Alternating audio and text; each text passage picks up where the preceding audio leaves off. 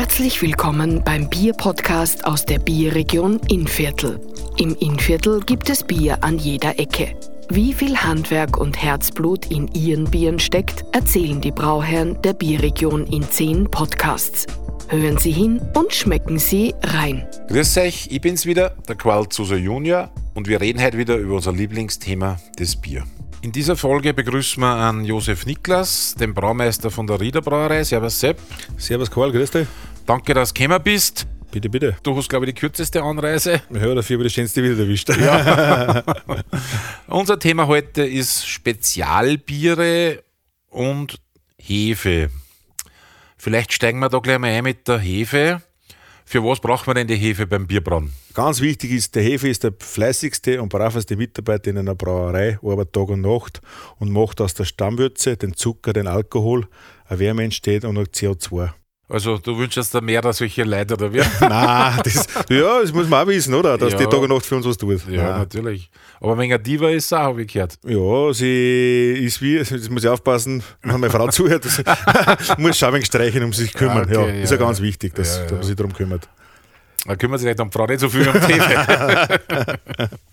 Nein, kommen wir nochmal zurück. Für was braucht man die Hefe beim. Ja, beim die Hefe ist einfach ganz wichtig. Wir haben ja nach dem Sudhaus die Stammwürze, wo der Zucker drin ist. Und die Hefe hat die schöne Arbeit. Zuerst kriegt sie einen Sauerstoff oder wird belüftet die Würze. Da gibt es die aerobe Phase und dann geht es in die anaerobe Phase. Und in der anaeroben Phase entsteht der Alkohol, die CO2, was ja das Prickelte am Bier ist. Und wir müssen dann die Wärme abfüllen.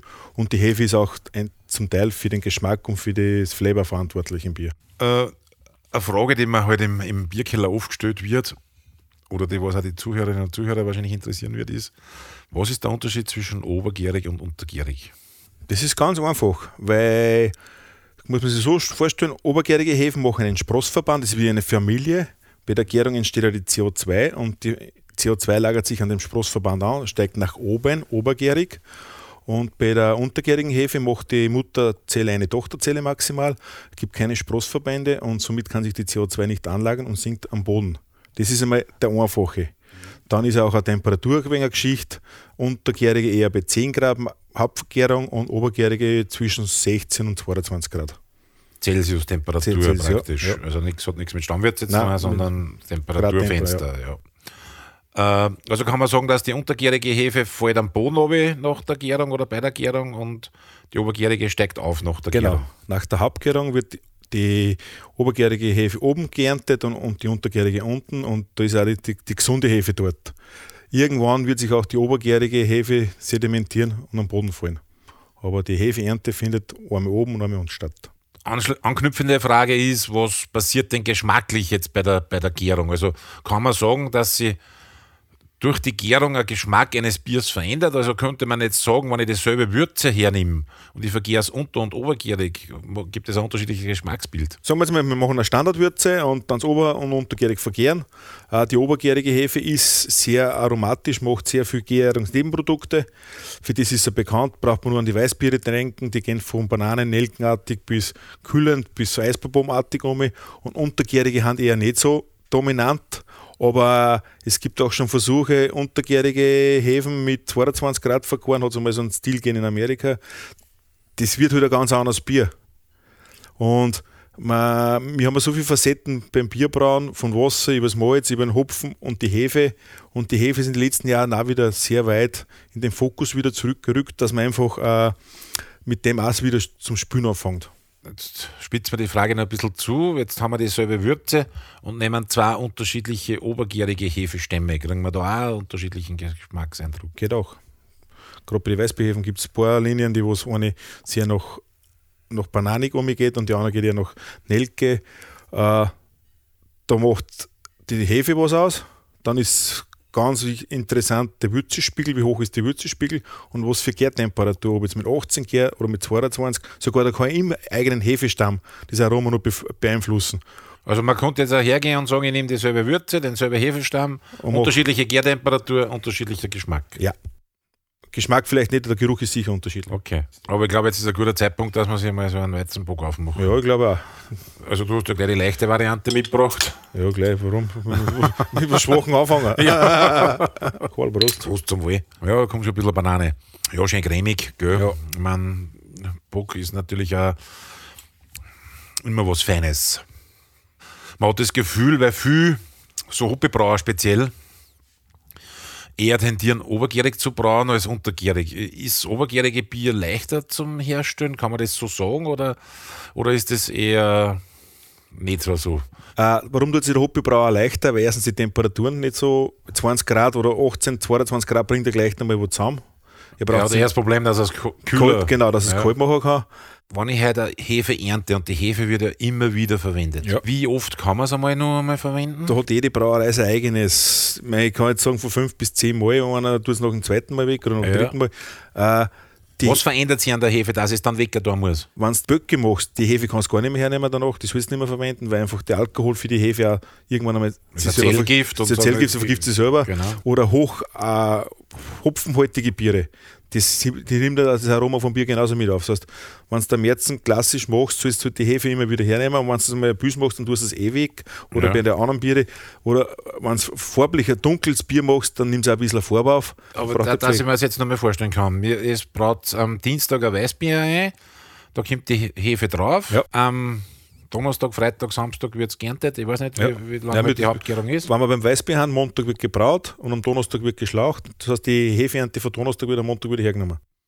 Also das heißt, am Donnerstag wird die Hefe abgenommen. Ja, gekühlt. Wo, wo, gekühlt. Gescheit kühlt. Ja. Und wird am Montag wieder hergenommen. Und sie wird aber nicht gesplittet oder irgendwas? Nein, du, äh, du nimmst ja nur die, die Kernzone von der Hefe aus. Das, die, die lebendigste Zone. Sozusagen. Genau, und das ist alles, was oben ist. Das ist beim, Ober, das ist beim Obergärigen das Schöne. Die gesunde Kur ist oben und alles eine ist halt zum Teil eh schon. Angestorben, weil es runterfällt. Erstens fällt es runter oder die erste, was kommt, die fällt ein wenig raus. Es bleibt dann nicht alles da. Und das ist bei uns die Erfahrungswerte, ist das, was wir ernten, ist das uns. Und das gleiche machst du bei den Untergärigen. Da tust du am Anfang was weg, dann kriegt die Hefe eine schöne Farbe, die sechst im Glasl und dann tust du die wieder auf Zeit und somit ist da der Kreislauf gegeben. Ja. Wie ist die Produktentwicklung bei euch mit, mit Bierspezialitäten? Also wir gehen jetzt theoretisch weg von einem Standardbier. Es habt ja eine große Auswahl an Spezialbieren, da gibt es den neudeutschen Begriff Craftbier. Äh, äh, wie geht es da die Produktentwicklung an? Oder wie kommt es darauf, dass ihr sagt, jetzt machen wir das Bier? Ja, uns haben ein paar Sachen mitgespielt, muss man ganz ehrlich sagen.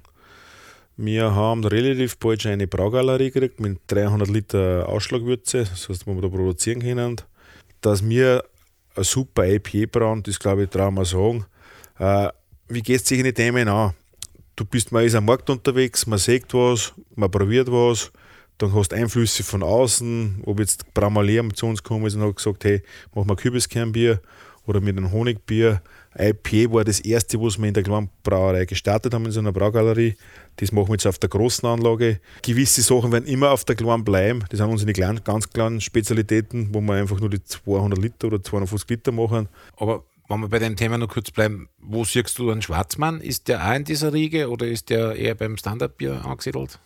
Ja, der Schwarzmann, warum haben wir den gemacht? Weil wir zuerst, wir haben schon dunkles Bier gehabt und wir haben gesagt, wir wollen es wirklich nach dem böhmischen Stil, wie es gehört, machen. Das wird Schwarzbier. Eine, Schwarzbier mit den verschiedenen Malzsorten dazu, das, das nicht brenzlig ist, dass ein gescheiter Hopfen dahinter ist.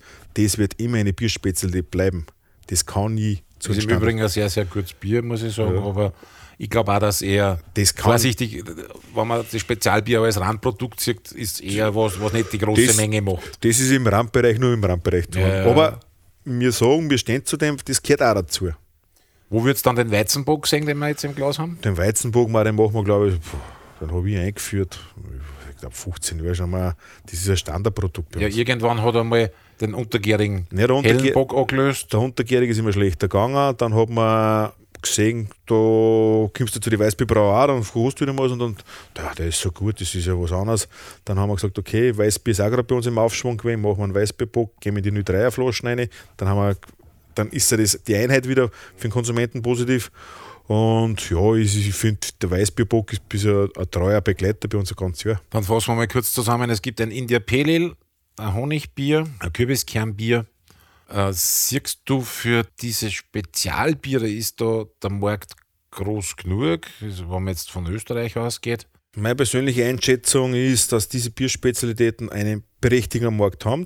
Aber für unsere paar sehe ich schon, dass die bleiben der, was sich mit sowas auseinandersetzt, der wird es auch wieder Du redest jetzt von den Biere, du redest Ja. jetzt nicht von Brauereien, die das Ja. gemacht haben.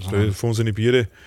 Man, das wird immer so ein Nischenprodukt bleiben, aber ich sage mal, ein Nischenprodukt, wo man was für die eigene Marke tut. Da sind wir eh bei einem Thema, weil du gesagt hast, Nische und Speisenbegleiter, da reden drüber.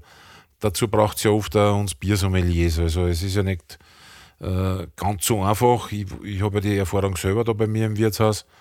Äh, Spezialbiere verkaufen ist ja im Prinzip anders wie, wie die klassischen Biere zu verkaufen. Und äh, wir haben ja dann auch vor ein paar Jahren diese Biersommelier-Ausbildung angefangen zum Anbieten in der Brauerei. Wie ist, wenn sich wer interessiert für sowas? Das Thema ist sehr interessant und wir haben, glaube ich, sehr viele, darf ich sagen, von deinen Kollegen oder von den Wirt schon viel ausgebildet.